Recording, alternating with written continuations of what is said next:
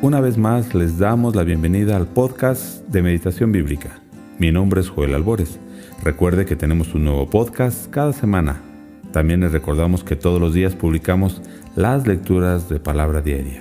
Bueno, esperamos que este día Dios nos hable a través de esta pequeña meditación.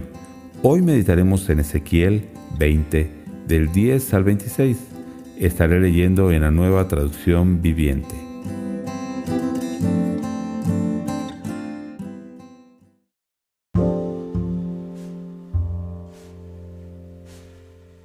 Después de sacarlos de Egipto, los llevé al desierto. Allí les di mis decretos y ordenanzas para que al ponerlos en práctica encontraran vida. Además, les di mis días de descanso como una señal entre ellos y yo. El propósito era recordarles que soy el Señor quien los apartó para que fueran santos.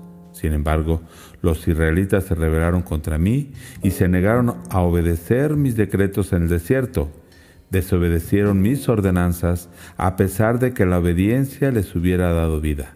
Además profanaron mis días de descanso. Por lo tanto, amenacé con derramar mi furia sobre ellos e hice planes para consumirlos por completo en el desierto.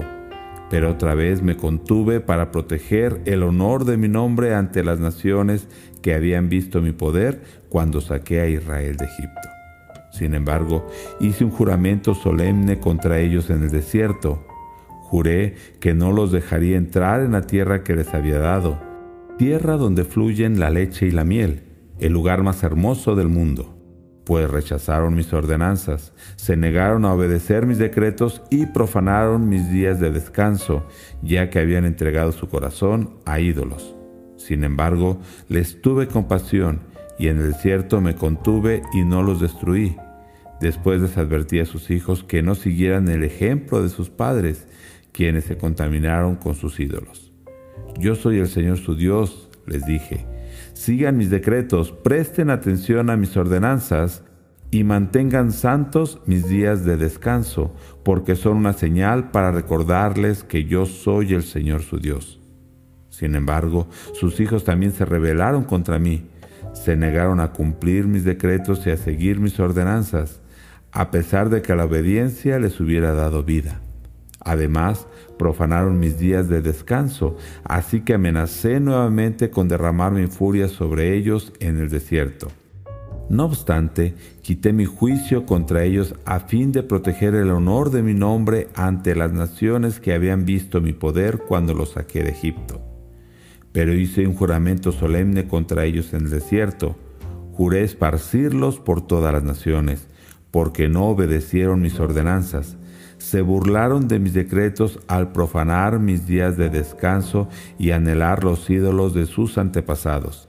Los entregué a decretos y ordenanzas inútiles que no los conducirían a la vida Dejé que se contaminaran con los mismos regalos que yo les había dado y permití que sacrificaran a su hijo mayor como ofrenda a sus dioses, para devastarlos y recordarles que solo yo soy el Señor. En este capítulo 20 de Ezequiel podemos ver cuál ha sido la actitud del pueblo de Israel, pero también cuál ha sido la actitud y la obra de Dios. Desde el versículo 1 nos había dicho que los ancianos de Israel vienen a consultar a Dios. Y esto en primera instancia nos parece bueno, pero también Dios les mostrará con qué actitud vienen y cuál ha sido la actitud desde sus antepasados. Y es que es muy importante con qué actitud y con qué propósito buscamos a Dios. Lo primero que podemos ver es que los israelitas, al estar sufriendo un cautiverio y al ver que su nación cada vez va rumbo a la destrucción, tratan de buscar a Dios, pero únicamente para que Dios les ayude en ese momento. Pero Dios, conociendo la actitud de su corazón, nos reprende, porque sabe que solo quieren lo que Dios puede hacer por ellos. Quieren que Dios les dé la libertad de sus enemigos, pero ellos no quieren comprometerse en servir a Dios ni obedecerlo quieren seguir viviendo su vida como ellos deseen. En los versos 10 al 12 podemos ver que Dios sacó al pueblo de Israel de la esclavitud de Egipto, aunque ellos habían sido rebeldes, pero les dio mandamientos para que cuando ellos obedecieran esos mandamientos tuvieran vida.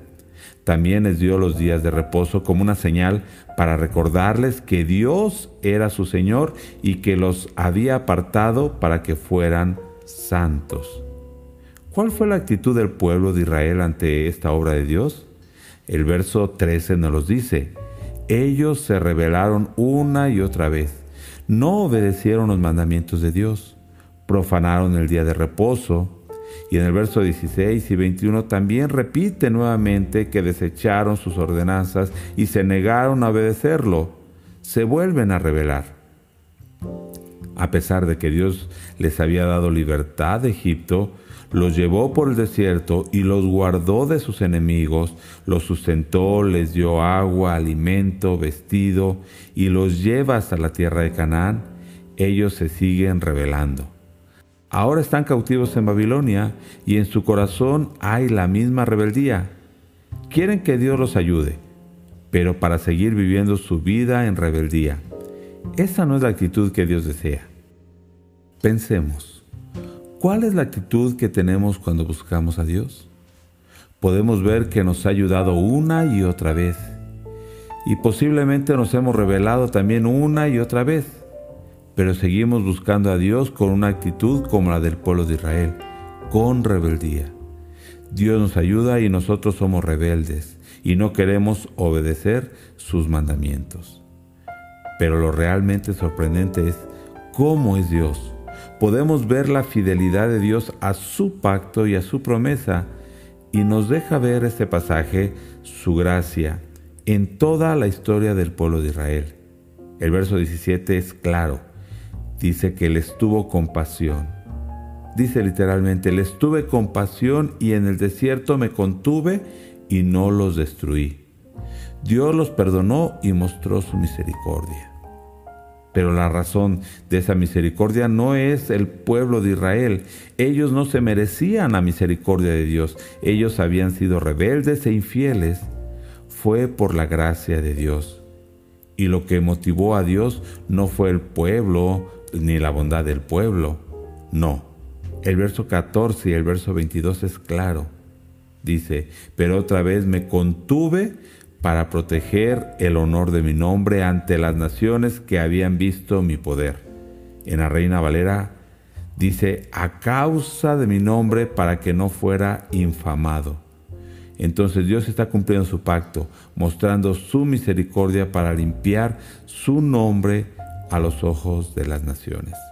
Esto es algo que debemos agradecer, ya que Dios mostró la misma gracia, la misma compasión y misericordia por nosotros.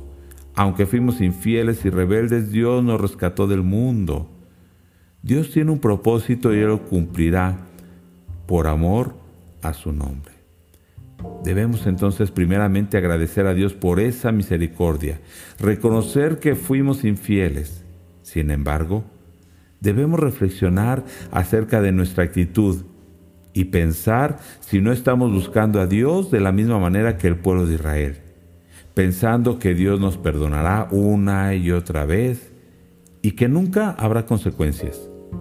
Pero este pasaje, además de mostrar la misericordia de Dios, nos está mostrando que el tiempo del juicio había llegado. No pensemos que si seguimos con una actitud de rebeldía, al negarnos a cumplir la voluntad de Dios y sus mandamientos, no vendrá destrucción, no vendrá juicio. Es precisamente lo que Dios les quiere decir. El tiempo del juicio ha llegado, porque siguen queriendo buscar a Dios con la misma actitud que sus antepasados. Esto no debe ser así. Cambiemos nuestra actitud con la que buscamos a Dios. Busquémosle a Él y no únicamente lo que Él nos puede dar. Si buscamos a Dios con toda sinceridad, también estaremos dispuestos a obedecer sus mandamientos. Viendo la gracia de Dios en nuestras vidas, pensemos, ¿qué actitud debemos cambiar? ¿En qué cosas nos hemos revelado contra Él? Hoy es el día para entregar a Dios esas áreas que no hemos querido doblegarlas a su voluntad. Espero realmente que Dios nos haya hablado y que no seamos rebeldes a su palabra, a sus mandamientos y a su reino en nuestras vidas. Dios les bendiga.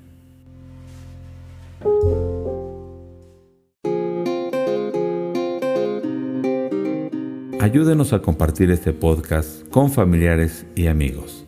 Y no se olvide de visitar nuestra página web www.meditacionbiblica.com Síganos en nuestras redes sociales y suscríbase. En YouTube Meditación Bíblica Internacional, Facebook Ministerio de Meditación Bíblica. Y en Instagram Meditación Bíblica.